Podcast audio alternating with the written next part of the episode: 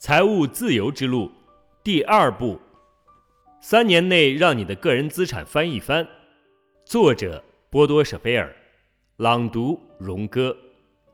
第十章：做企业家，不做接管者。下集。第三项任务：对你的公司进行创新。假设你已经具备了一套成功的机制，但是没过多久，你就被竞争的同行包围了。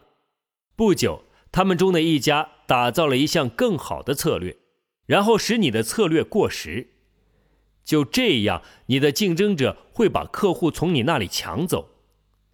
在这一切发生之前，你作为企业家就要奋起直追，你要比竞争者更快地打造一项新的机制。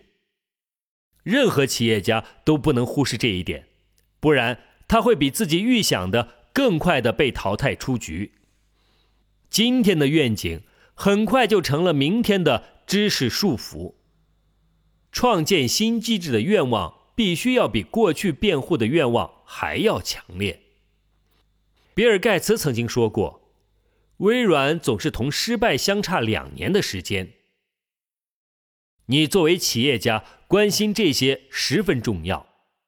经理对此并没有足够的能力，因为如果你的注意力总是集中在一些陈旧的事情上，开发新的模式就成了不可能的事。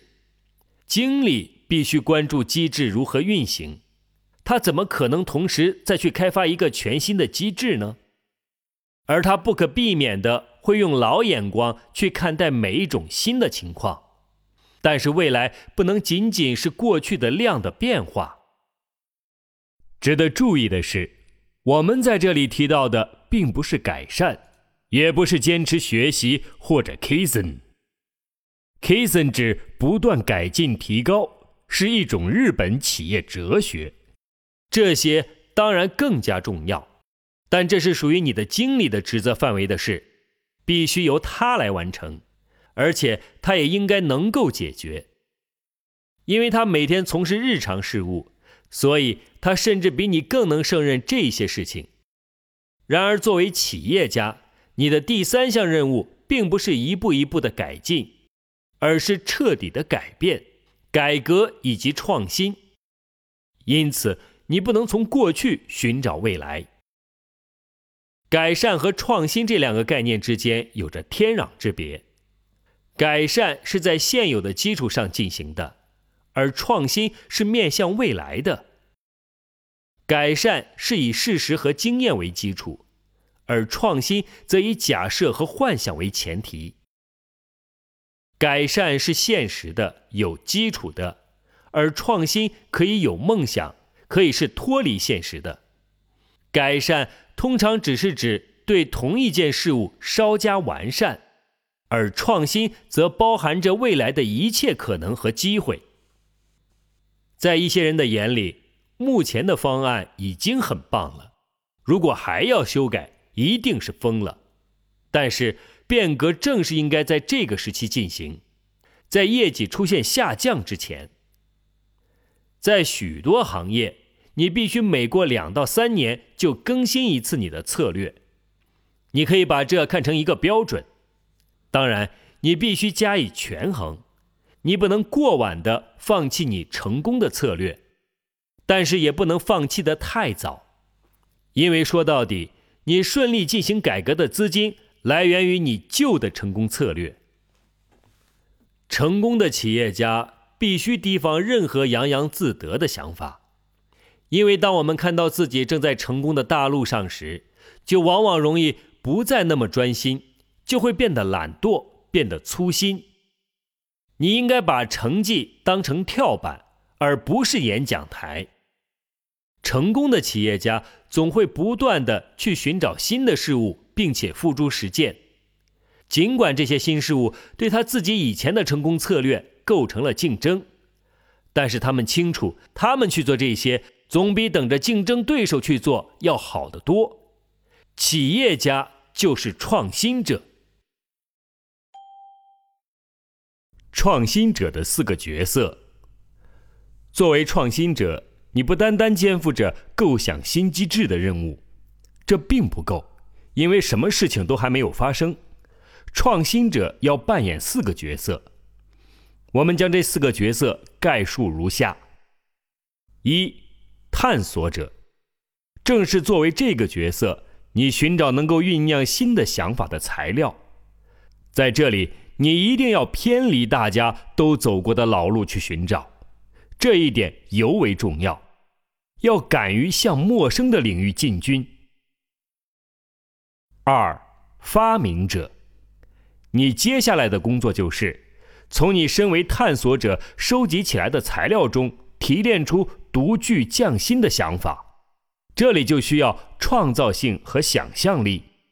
为你可以颠覆一些想法，你可以剔除一些东西，对某些东西进行比较，对某些东西进行改造，使之适应新的事物，把不同的因素相互结合，将其改变进行转化。在第九章，我们已经讲过了怎样能够更加富有创造性的提出十分详细的建议。这些建议同改革家这前两个角色在本质上是相符的。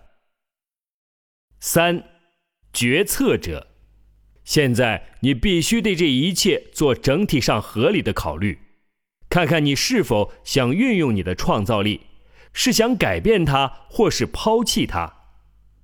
你要对事实因素和时机进行考察，要把风险和机会结合起来进行权衡考虑，然后再做出一个基础牢固的决定。四，实施者，最后为了使你的想法付诸实践，你需要行动，这通常也是十分必要的。这时候你必须能够克服你自己公司内部的阻力。因为你的想法很有可能与既有的策略和习惯发生冲突，因此你极有可能要自己推动实现一个新的想法，甚至为了实现它而面临斗争。在这里，很重要的一点是，你不能单单的扮演其中一个角色，你必须按顺序担任这四个角色。比如说，如果只是探索者。你就根本没有时间把这么多的材料组合成一个新的策略，只是一个理论家。如果一直当发明家，你就会不断的改变而不能自拔，成为了完美主义者。你若是主要扮演决策者的角色，你的探索者身份就会受到挑战，因为你过早的、过多的想到了与这个想法相悖的一面。你的创造力就会停滞不前，成为了悲观主义者。相反，如果总是作为实施者，你就有可能考虑的不充分，你就会很容易开始实施很多没有经过充分考虑的事情，到处插手的万金油。若你只想保留前三个角色，就算你能想出绝妙的主意，但是都不会得以实施。等等。定期对自己提出下面几个问题，应该会对你大有益处。我们的策略在最近两年是否有所改变？我们是否掌握了新的才能？我们有没有赢得新的市场？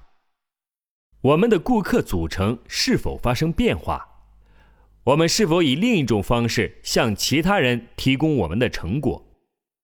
有什么事情我们绝对不应该再做了？我们公司的作用链是怎样的？我们曾经拒绝过哪些在当时并不合适，而现在看来很有意思的建议呢？我们是在基本需求方面做的专业，还是在行事方法方面专业？我们的注意力是集中在我们的核心能力上，还是同时也集中在我们的重点事业上呢？目前进行的哪些改革也能够决定我们企业的未来？我们还研究了生意之外的多少种机会？如果总是沿着自己的路走下去，你就会错过通向未来的路。我的建议是，做一个和现存事物唱反调的人，变成一个见异思迁的人。这样你就能完成你作为企业家的第三项重要任务，并且能够从中获得乐趣。改革的想法最容易出现在当你以游戏的轻松态度经营企业的时候，在日常事务中几乎不可能出现。不要忘记，所有一切皆为游戏。第四项任务：从一切多余的事物中解脱出来。我们都是收藏家。很可惜，我们也收藏多余的东西。你积攒这些东西越多，用于重要事情的时间就越少。对于你的企业来讲，也是同样的道理。人们倾向于将一切都背在身上，多余的工作程序和报告程序，没有能力的职员，没有效益的分公司，直到把自己压倒。经济学家 Peter 德卢克这样说。机体中有排放机体废物这样的系统，没有系统的不断的进行排毒，机体是无法存活的。把自己同垃圾划清界限。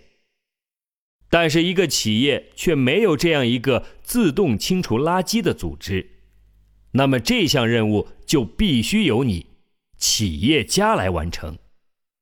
你不应该只想着可以做何改进。你还应该考虑，我根本不应该在做什么。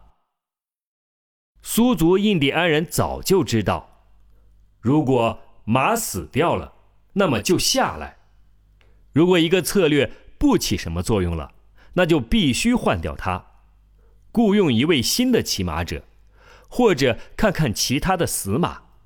这些马也不见得怎么好，就没有任何用处了。有的企业家。对完成这项任务感到有困难，我一再和他讨论，因为他们感到自己有传承一定传统的义务。我的答案是，传统并不意味着要保留灰烬，而是要保持生活中的火花。对于这项任务，我有两点具体的建议。第一点，每年都问问自己，有哪些事情如果当初没有开始。我今天就不会再去开始，然后寻找摆脱它的途径。第二点，你可以遵照阿迪的例子，一旦有新的产品列入了供货品种，就有另一种产品从采购清单中被淘汰。在卓越的音乐家身上，我们也能看到这样一点：他们在保留节目单中添加了一个新曲目之前。总会同时删掉一个旧曲目。他们之所以这么做，是因为他们知道没有人能极其优秀的掌握很多东西。虽说人们通常可以演奏许多曲目，但是只有极少数具有高水平。第四项任务基于两个背景：其一，只有当你摆脱了垃圾，你才能够继续存活；其二。你有必要全神贯注于本质的东西。要想知道哪些是你应该清除的，哪些是应该保留的，你就必须不断的问自己一个关键的问题：我到底为什么做这件事呢？借着这个问题，我们开始探讨第五项任务。第五项任务，保持你的宏伟蓝图及其意义。永远充满活力。没有什么比日常繁琐的问题更能吞噬掉我们对于主要目的的洞察力了。当你忙碌于日常琐事的时候，重要的事情就淹没在无关紧要的事情当中了。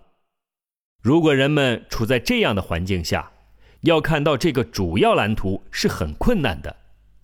正是出于这个原因。作为企业家的你，就不能为日常的事物所困。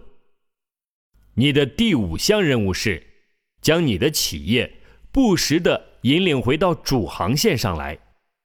然而，只有身在局外，才能看到航线的偏离。在我们主题为“幸福的勇气”的研讨班上，我一再的清晰地体会到了这其中的区别。我请参与者记下他们在生活方面五个领域的年度目标，这五个领域是健康、关系、财务、情感、精神、工作或者生活意义。当我看了一下工作或者生活意义这一板块时，我立刻就能够看出哪些人是在企业工作，哪些人是真正的企业家。经理们记下了许多目标，纸面常常不够用，企业家很快就写完了，他们只写下了两条目标，而这些恰恰是最具有关键意义的。为了不忘记具有决定性意义的远景以及伟大的宏图，最重要的是下面这三件事情：集中、简单以及距离。一、集中。成功的企业不仅仅很集中，他们还做好准备，为此做出牺牲。为了长期的目标，他们愿意放弃短期的利益。成功的人一定知道自己想要什么。但是他还要知道自己不想要什么。对此，咨询公司麦肯锡曾经说过：“几乎所有的企业都有太多的用户和太多的产品。集中意味着放弃。一家企业需要勇气进行放弃。帕雷托就使我们明白了：我们百分之八十的总资产来源于百分之二十的客户。为此。”你是不是应该减少顾客数量？你难道不想关注一下自己如何赢得理想的顾客？谁凌驾胜者之上，自己才会成为胜者。某种程度上说，注意力使人们的想法从“这可能是什么”转化为“以后会是什么样”。对于你的产品同样如此。百分之二十造就了你百分之八十的总资产，这一点再一次涉及了第四项任务：从一切多余的事物中解脱出来。皮特·德鲁克曾经说过：“成功的、富有的经历先做最重要的事情，根本不会去做不重要的事。正是决断力最终将小麦与谷壳分开。”二。简单，对于成功的专注才能够做到绝对简单。只有那些真正认清自己目标的人，才能够避免昂贵的、危险的复杂情况。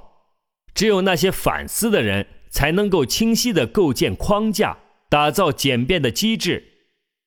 你不要忘了，只有简单才能使你进行乘法运算，而你相乘的越多，你企业的成功也就越大。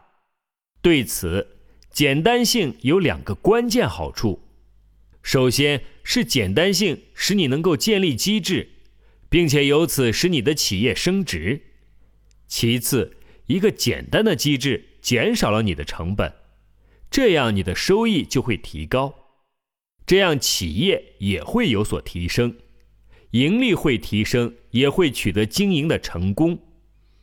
在一个优秀的想法和一个巨大的成功之间，存在着简单性。三、距离。即使不在日常业务中，你也会发现，公司任务很快就会成为主人，而不是为你服务。你必须要小心，不要介入。只有一种明智的方法来拉开距离，为自己设置免打扰时间。请你闭关半天或者一天，以便作为企业家来安静的推进你的任务。你要为自己拉开距离，以便一览无遗的审视宏伟蓝图。于我来说，我是这样做的：我每周有三天下午在办公室，人们可以同我讨论事情。每年有三个月，我住在马略卡岛，在那里我每天上午写作。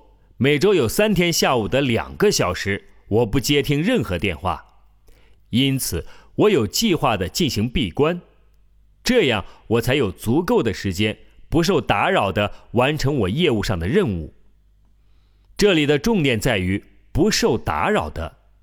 虽然绝大多数脑力工作者在日常工作中都会受到各种打扰，但你必须创造一些时间来不受干扰。我知道这并不容易，对我来说也时常不理想。但你有什么其他的选择呢？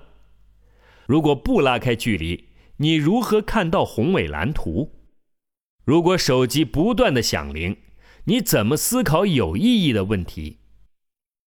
而且我并不相信，我们能够长期想到什么具有意义的问题。我们相信世界会变得更好，我们梦想着经济核心。对我们来说，进行相应的组织是具有关键意义的。第六项任务，想出一条退出的策略。你能够在一年之内卖掉你的公司吗？你能否与此同时得到令自己认为值得的价格吗？有百分之九十九的公司业主都做不到，并不是他们拥有着公司，而是他的公司占有了他。不能够卖出去，就意味着没有其他的选择。那么，别无选择的人是不自由的。退出的意思就是找到出路。你的退出策略应该明确指出，你怎样才能摆脱你的公司。退出的选择是很有限的，你可以把它们全部卖出，或者卖出一部分，或者你也可以去交易所，然后自己退出，或者将它转给别人。假设你有一套用于十年之后退出的策略，这并不意味着你当时必须和企业真正脱离。指的是到了那个时候，你可以退出。重要的是，你有这个自由。所以，这个第六项任务主要涉及的是，你首先要建立脱离的可能性。你认为什么时候应该开始做退出的计划呢？这个时间是在企业开始运营之前，这样你才能最好的确定发展的方向。不过，这个建议只是被极少数有经验的企业家铭记于心。还有一个第二最佳的时间。现在，请你马上着手制定退出计划。企业家任务的第一至第五项已经告诉你了，但是我们在这里还是要补充一个充满智慧的财富计划。一套退出策略由以下六点构成。一，请你使企业不要依赖于你；二，关心收益；三，保持流程简单，创造可以复制的机制；四，远离一切有损于这个简单机制的东西；五，创造资本价值；六，积累个人财富。其中前四点我们只是一带而过。因为之前我们已经进行过讨论了，创造资本价值，使你的公司在机制方面更加有价值，这需要注意两件事。第一件，定期向自己发问：在我的企业中有什么是真正值钱的？我能够从中销售什么？为了使它更值钱，我能够做些什么？第二，问一下自己。如果想在年末把我的公司卖掉，它能够值多少呢？接着要做的就是让这个价格每年增长。有一套简单的策略可以使你系统的提高企业的价值。你需要找到本行业里价值至少是你自己企业价值三到十倍的某家企业，看看他当初是以什么价格卖出的，然后就仔细的研究这家企业。看他是如何取得如此宏大的成绩，他们做了些什么特别的事情吗？你能够从中得到哪些借鉴？什么事情你也许会做得更好呢？也许无论如何，你应该尝试一下。你可以把这家公司曾经的所有人聘用为自己的教练或者顾问，反正他现在已经出售了公司，和你不存在竞争关系。积累个人财富。当我和企业家谈论这一话题的时候，就会遇到简直过于天真的逻辑。许多人都是依照这个计划去思考和行动的。首先，我使企业获得成功，于是我也有钱了。这样的话，有一点被忽略了：一笔雄厚的个人财富，不仅仅对于退出策略具有很重要的意义，对于企业的成功同样具有很大的影响。如果拥有个人财富，你就能够更容易，特别是以更好的价格出售你的企业。也就是说，你并不依赖于它，单凭这一点，你就会有一个不可低估的职位。作为一位拥有个人财富的企业家，你有以下三大优势：首先，你可以自主定价，买家很快就能感觉出你是出于资金紧缺的状况，还是拥有雄厚的资金；其次，你并不是出于无奈出售企业，即便出于某种原因。你不愿或者不能继续管理企业，你还能依靠个人财富的利息保持一贯的生活标准，这一点极其重要。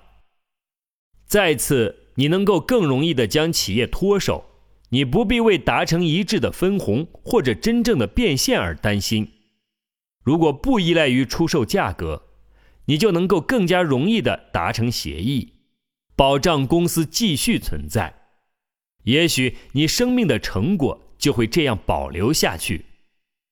一定要注意积累你的个人财富，这一点再怎么强调也不过分。拥有两条腿，你可以站立的更稳、更安全。所以，请你为自己创造一条私人的腿。这些钱应该是独立于你的企业的，比如退休金就不是。这笔钱。不是独立的。如果企业破产，这笔钱也就失去了保障。我不止一次的听到这样的反对意见。您一再强调集中的价值，难道我把我的钱留在公司不是更好吗？这个问题的答案包括了你作为企业家必须了解的最重要的区别之一：你必须把企业的本质和企业家的本质分开来看。一，企业层面，任何一家企业都在和其他企业竞争。长久看来，只有最好的能够存活。但是如果想成为这个最好企业中的一员，你就不能过于分散精力。对于一家企业来讲，资金分散绝对是错误的，绝不能放弃集中。当然，集中本身也带有较大的风险。但是从企业的角度来看，如果想建立一家成功的公司，除了冒这个险以外，你别无选择。二，企业家层面，站在你的角度，你应该对这个风险进行限定，在这里你应该分散开来。作为投资者，你不存在企业层面上的竞争，因此为你的风险划定一个界限就显得十分重要。你越是聪明的分散你的财产，你的财产就越安全。因此，作为企业家，我们建议你把财产分放在三口大锅里，你必须将它们严格的区分开来：一、你的公司；二、你个人的投资财产；三、你个人享受的财产，比如你所居住的房产。你用于个人享受的财产。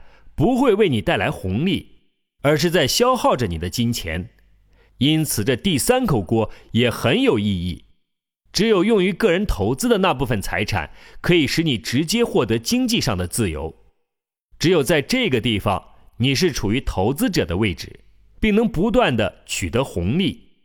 总而言之，对于你的企业而言，成功的关键在于集中，而作为企业家的你来说。成功的关键是分散财富。如果在企业家的领域里做事，你就能比在其他领域更早的积累起巨大的财富。但是要做到这一点，你必须遵守一定的规律。一个企业家最重要的任务，我们已经谈过了。最后，我想说一下税法。确立这项法律。是为了给那些穷人和中产阶级提供帮助。尽管如此，事实上它只是有助于那些在行的人。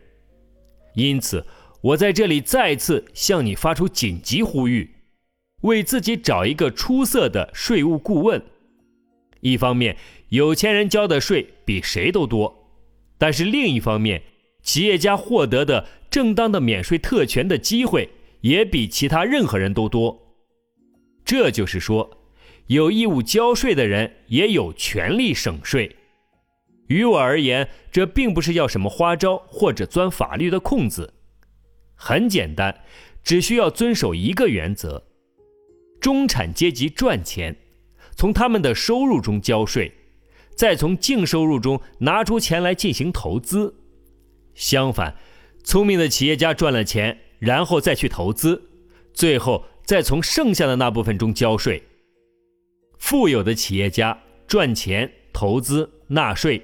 中产阶级是赚钱、纳税、投资，所以最大的区别就在于，只有企业家才能从他们的净收入中省下很大一笔金额来进行投资。